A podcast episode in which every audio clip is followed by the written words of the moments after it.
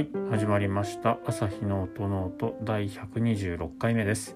この番組は弦楽器の調整や修理に携わっている私朝日が音楽特に楽器についてあれこれ話すポッドキャストです。楽器本体のことから弦などのアクセサリーそして音ノートに関して思うがままに語っていきます。番組を通してバイオリンやビオラチェロなどに興味と親しみが深まってくれたら嬉しいです。はい。今日も始めていきたいと思いますえっ、ー、と今日はですね昨日あの点検をいっぱいしましたっていうことだったので、えー、その見積もりとをまとめる作業をしておりましてでまだちょっと途中なんですけれどもちょっと金額がすごいことになりそうなのでその辺もうまいこと調整をしながら今作っている最中という感じです。で他は、まあ、連休が始まったということとやっぱり、えーと、学生さんとかはあの試験があるよとか発表会があるよっていう風な、えー、音楽教室のあの人とかレッスン受けてる人とかですね。なので、えー、着替えがあったりとかいうところ。で今日のメインイベントというかえっ、と力を入れた集中ここのここ一番の集中を見せたのはチェロの昆虫の交換という感じでしたね。うんそんな感じで今日もいそいそと、えー、忙しくしておりましたですね。で着替えってまあちょっとだけ愚痴ります。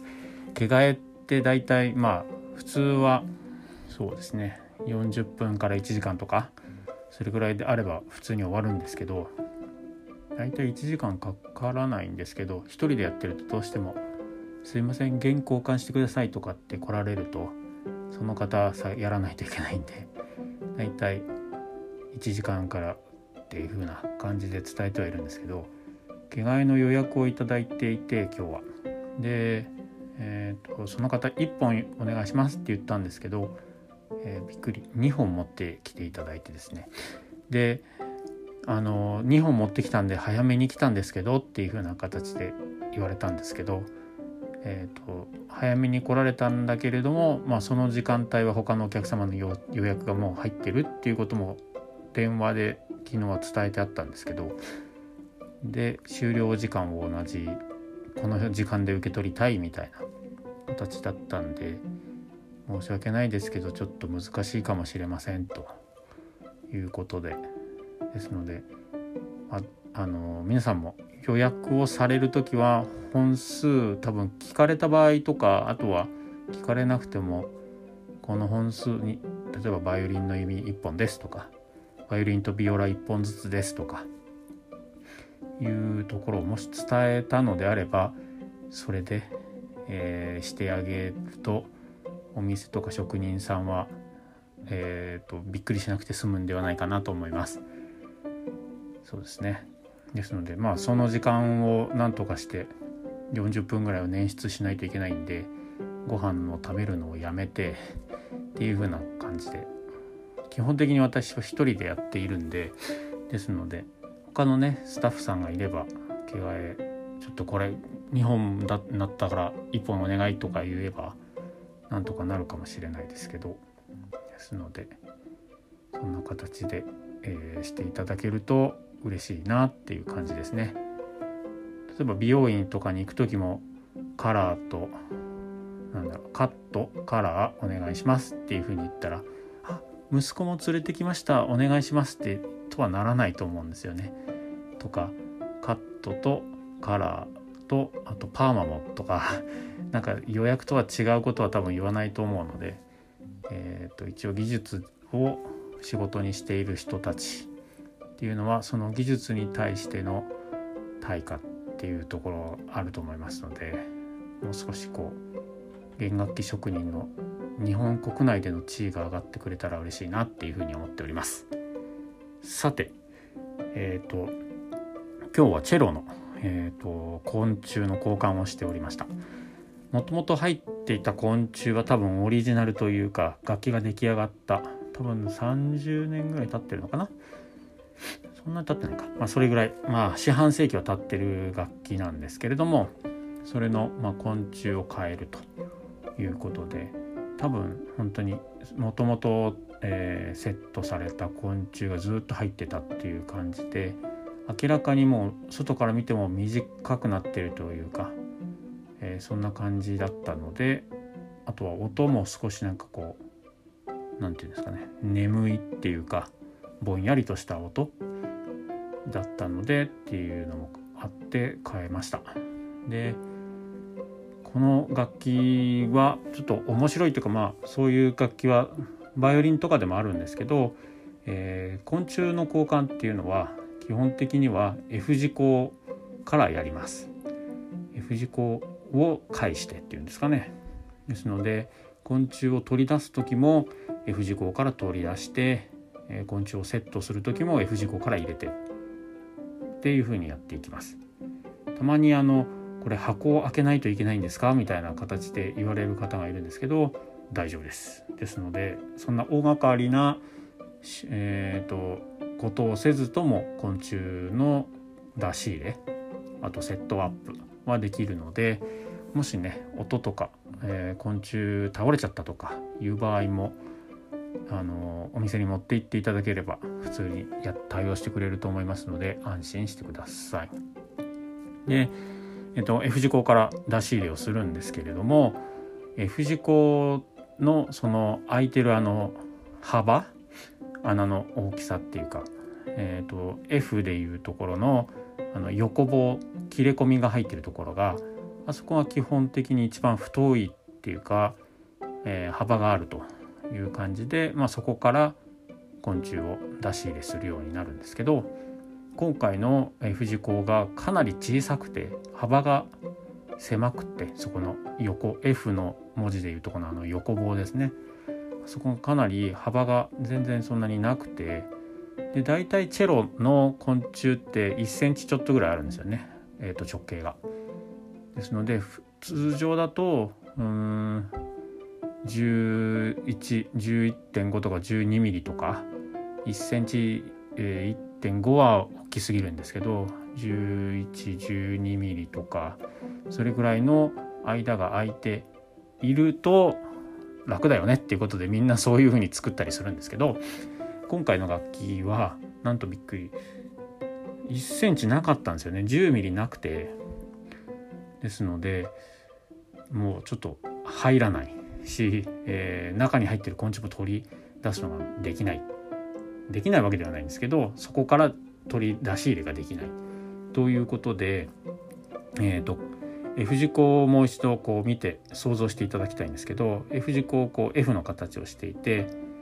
えっと、上の方と下の方にまん丸い穴が開いてると思うんですよ。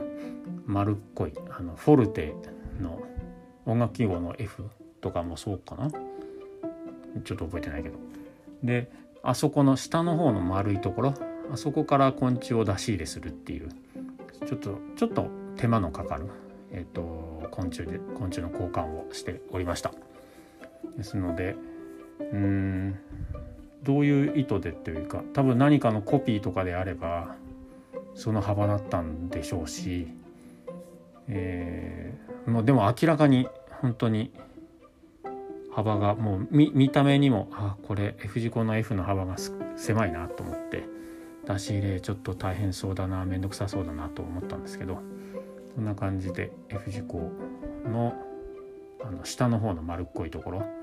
で出し入れをえっちらほっちらこうしながらゴニョゴニョしながらやって無事に昆虫を立て終わりました。はい、ですのでそうなんです。ですので多分ご存知の方はいると思いますけれども昆虫の交換をする時は F 字工の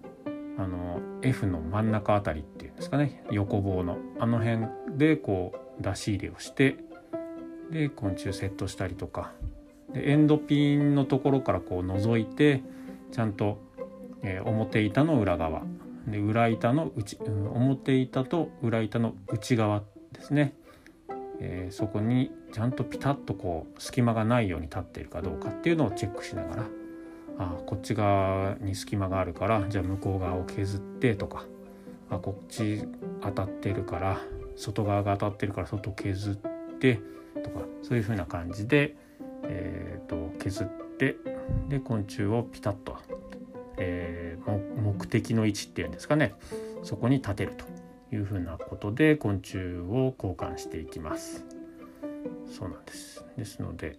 えー、これ結構うん一通りやるっていうのは簡単では慣れればできると思うんですけどまあなかなかこれもいろいろ難しい。分かれば分かるほど分かってくれば分かってくるほどこう難しいというか自分のステージ、えーと、技術的なステージがこう一つレベルが上がると見えてくる、えー、ステージというかこうなんだ景色がまた一つそれも上がるのでそうするとまたあここもこうかあこここうかとかいうことで分かることが多くなってきてプラス分からないことも多くなっていくっていうそういうところの繰り返しではあるんですけれども、はい、ここは結構チェロの昆虫はけあの交換は結構好きで、うん、バイオリンよりもちょっと好きかもしれないですね。削る量とかいろいろやることに関しては結構バイオリンとかに比べてチェロはこう左手でも僕利き手は右手なんですけど左手でこう持ってゴニョゴニョってやれなくてま台というかねそこにチェロを置いてやらないといけないのでちょっと大変さはあるんですけどもチェロの昆虫交換はちょっと面白いなと思っています。はいそんな感じですね。でもともとのその昆虫とえっ、ー、と交換した昆虫は確か1ミリぐらい新しい昆虫の方が長いかなと